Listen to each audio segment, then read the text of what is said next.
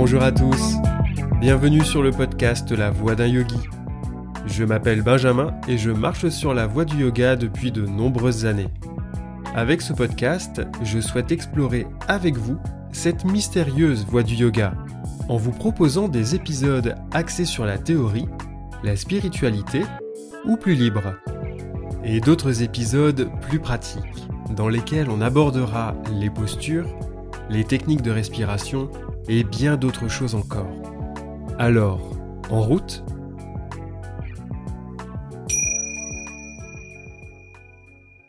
Épisode 15 Asana, le troisième membre du yoga. Ce troisième pilier a une signification particulière pour nous occidentaux. C'est par son intermédiaire que nous avons approché le yoga. Un cours s'articule en effet autour des asanas, du pranayama et de la méditation.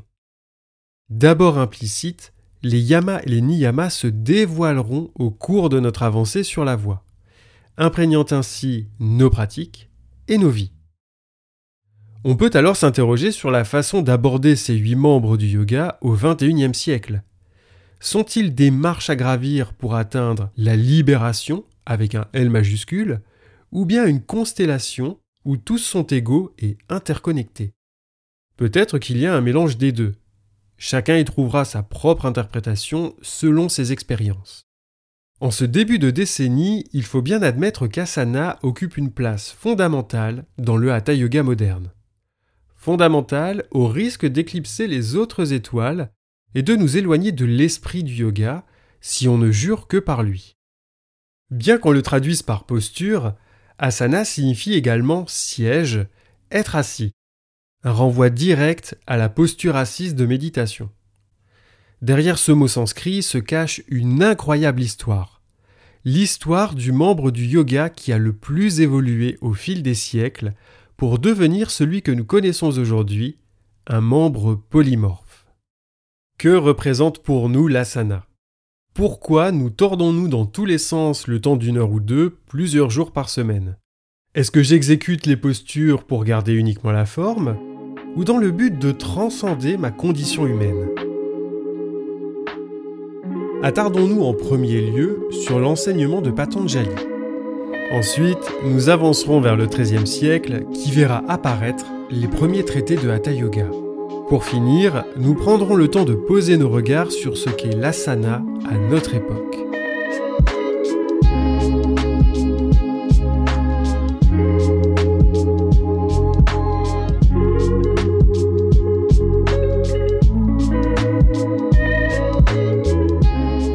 Contrairement à la folle quantité de livres disponibles sur les postures, Patanjali nous présente Asana en trois aphorismes.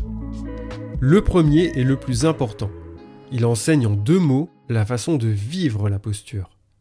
Stira Shuka, la fermeté et l'aisance. Un duo tout aussi paradoxal que celui d'Abhyasa et de Vairagya, pratique assidue et lâcher prise. Gérard Blitz nous donne une très jolie interprétation de Stirashuka.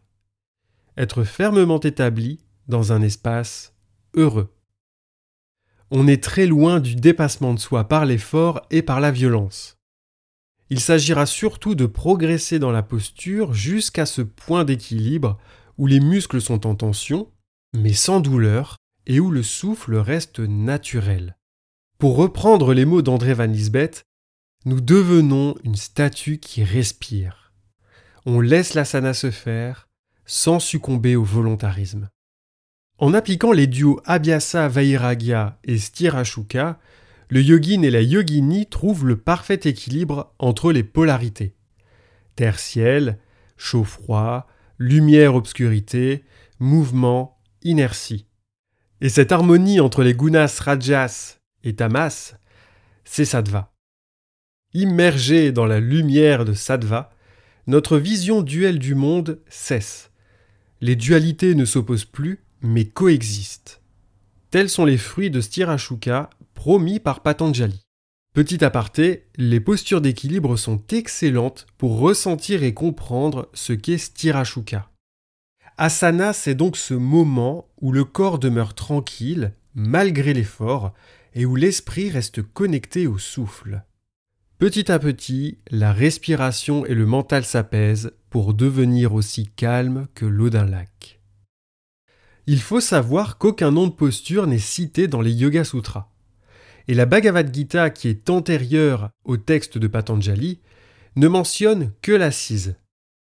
Puisqu'à cette époque l'enseignement des Yoga Sutras se destinait à des ascètes, l'asana de Patanjali fait plutôt référence à la posture assise méditative. Autre point intéressant avec asana, tel qu'il nous est présenté. La notion d'immobilité sous-entendue par Stirashuka.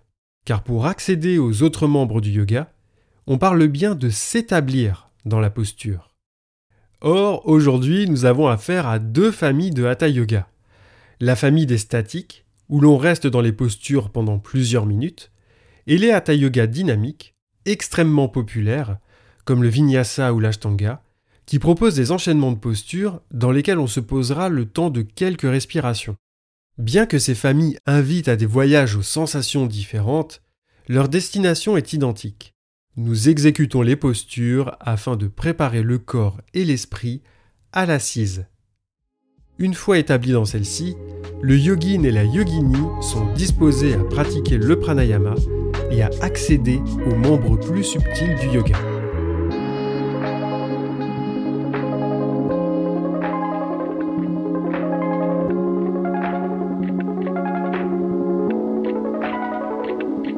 Les premiers textes de Hatha Yoga font leur apparition à partir du XIIIe siècle.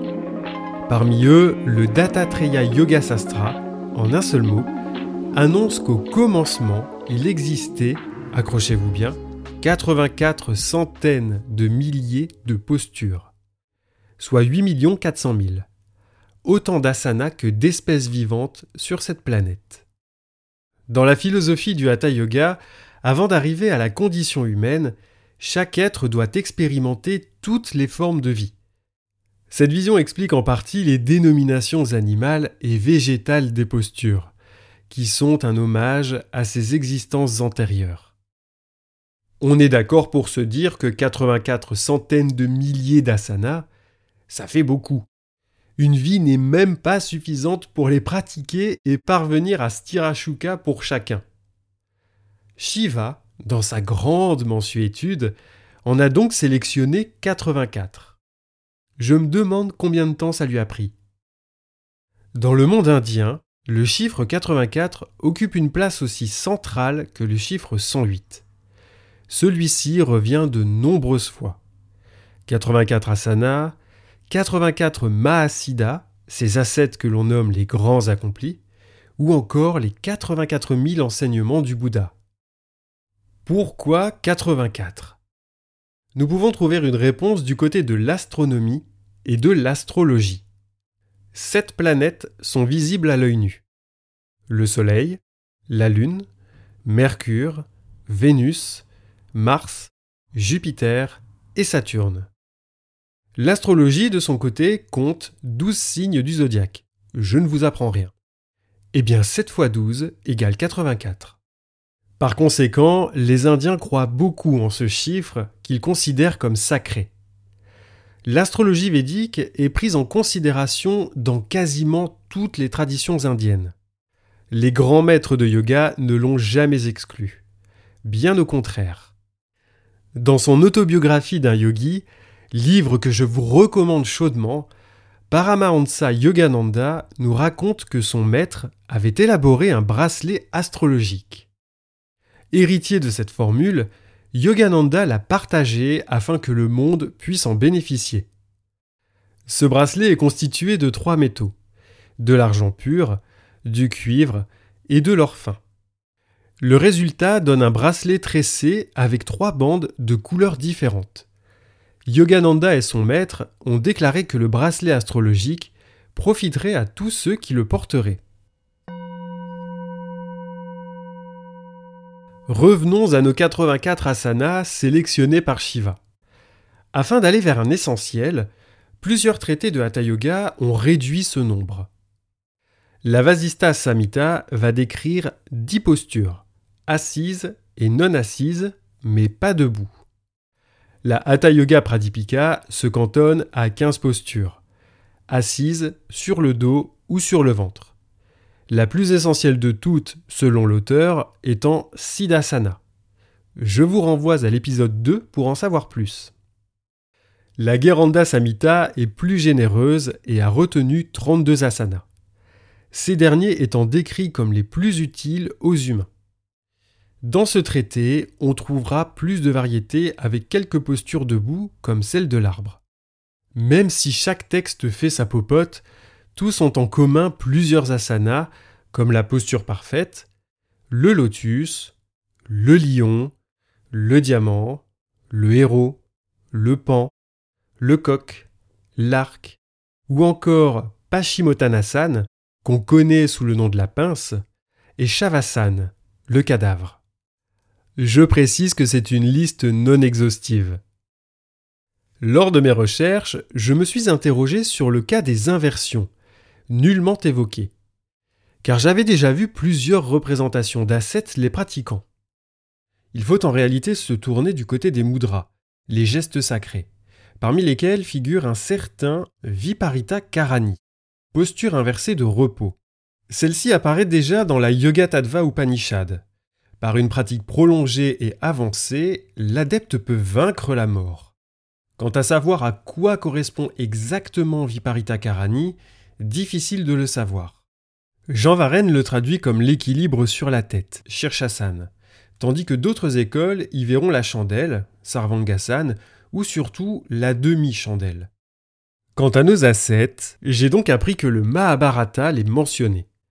Or, dans la Bhagavad Gita, Krishna condamne ceux qui se livrent à des austérités effrayantes et affaiblissant le corps.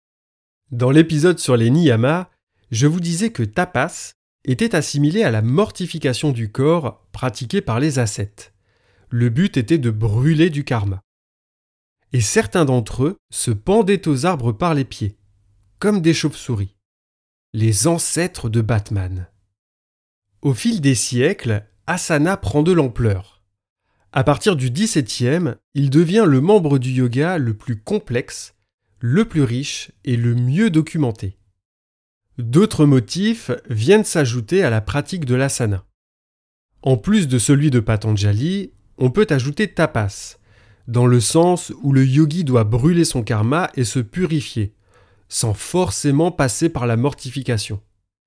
Et la portée thérapeutique, grande innovation des traités de Hatha Yoga. Puis au XVIIIe siècle, les mouvements physiques répétés vont faire leur apparition. La salutation au soleil ne sera citée qu'à partir du XIXe siècle, sauf qu'on ne l'associe pas au yoga. En effet, des maîtres comme Brahmananda l'estiment éprouvante et néfaste si elle est pratiquée en excès. Ce qui nous rappelle aussi le yama brahmacharya, nous invitant à la tempérance.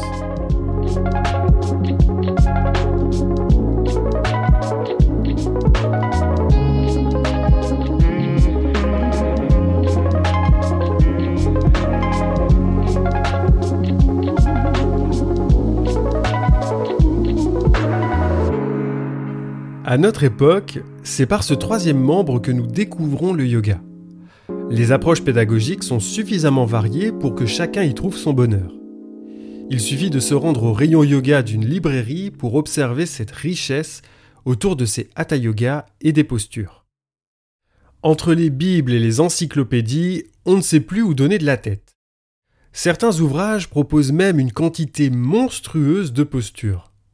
Je fais référence aux 2100 asanas présentés par Daniel Lacerda. Un très beau livre en soi, là-dessus je n'ai rien à dire. Mais 2100 postures, c'est énorme. Ça valait le coup que Shiva se prenne la tête à nous en sélectionner 84.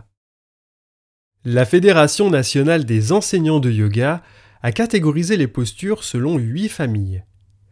5 plus 3 cinq familles principales qui vont mobiliser la colonne vertébrale. On retrouve les étirements, les flexions latérales, les torsions, les extensions et les flexions avant ou enroulements. Les trois autres familles sont les appuis, les équilibres et les inversions. Une posture peut appartenir à plusieurs familles. Prenons pour exemple le chien tête en bas. C'est à la fois une posture d'appui sur les mains, d'extension de la colonne vertébrale et d'inversion, puisque le cœur se situera au-dessus de la tête. Le Hatha Yoga renforce et embellit le corps. Ces résultats nourrissent et satisfont nos égaux. On devient plus souple, plus fort, plus mince et plus attrayant. Rien de mal dans tout ça. Après tout, l'harmonie passe aussi bien par un bien-être physique. Un esprit sain dans un corps sain. Quoi de plus naturel que de vouloir poursuivre sur cette voie, si ce n'est aller plus loin? Mais est-ce bien là l'esprit du yoga? Est-ce qu'on a inventé ces postures pour répondre à un souci esthétique et narcissique? Je pose ces questions car le danger se situe dans l'attachement à ces résultats, aussi réjouissant soit-il. J'ai bien conscience de le répéter souvent, mais la Bhagavad Gita nous enseigne de ne pas nous attacher aux fruits de nos actions. Enseignement qu'on retrouve également dans le Niyama Ishvara Pranidhana. En l'appliquant, on se préserve du piège de l'orgueil et de l'arrogance. Et à une époque où l'image et les apparences priment, je trouve que cet enseignement prend davantage de valeur. J'aimerais terminer cette partie sur la notion de maîtrise d'un asana. Existe-t-il réellement des indicateurs? Qu'est-ce qu'une posture réussie? Car si l'on se réfère à ce qu'on voit dans les médias et sur les réseaux sociaux, alors franchement, cette maîtrise n'appartient pas au commun des mortels. André Van Lisbeth nous éclaire sur ces questions. Je vais reprendre ces mots. La durée de l'immobilité est un des facteurs qui détermine le degré d'intensité d'un asana, beaucoup plus que l'intensité extérieure, c'est-à-dire l'exécution plus ou moins poussée de l'asana. Il ajoute même que selon certains traités de Hatha Yoga, un asana est acquis si on est capable de le tenir pendant trois heures. Ça peut sembler excessif, mais ce n'est pas si farfelu que ça. N'oublions pas qu'asana n'est que le troisième membre du yoga. Il prépare le yogi et la yogini à s'établir dans une posture assise pour passer à la suite des festivités. Les grands méditants méditent pendant des heures. Le corps n'étant plus un obstacle, l'esprit est disposé à la concentration. Il n'y a pas de posture réussie, seulement des idéaux construits à partir de comparaisons. Ce n'est pas parce que la tête ne touche pas les genoux dans la pince ou que les talons ne touchent pas le sol dans le chien tête en bas qu'on ne peut pas vivre stirashuka. L'asana n'est pas une fin en soi, c'est le début du voyage.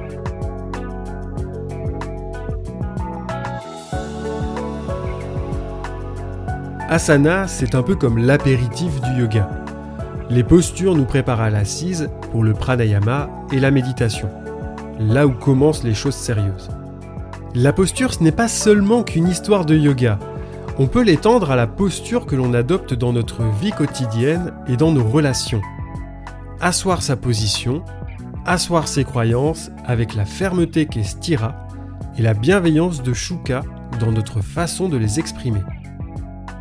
Les arts martiaux nous apprennent à garder une posture de débutant. Le yoga partage cet enseignement même si on le pratique depuis des années et même si on l'enseigne. Loin d'être une limitation, il faut d'abord y voir un exercice d'humilité et d'ouverture d'esprit. Plusieurs vies seront nécessaires pour comprendre les tenants et les aboutissants du yoga. En attendant de parvenir à cet état méditatif annoncé par Patanjali, faisons de notre mieux pour nous établir fermement dans un espace heureux.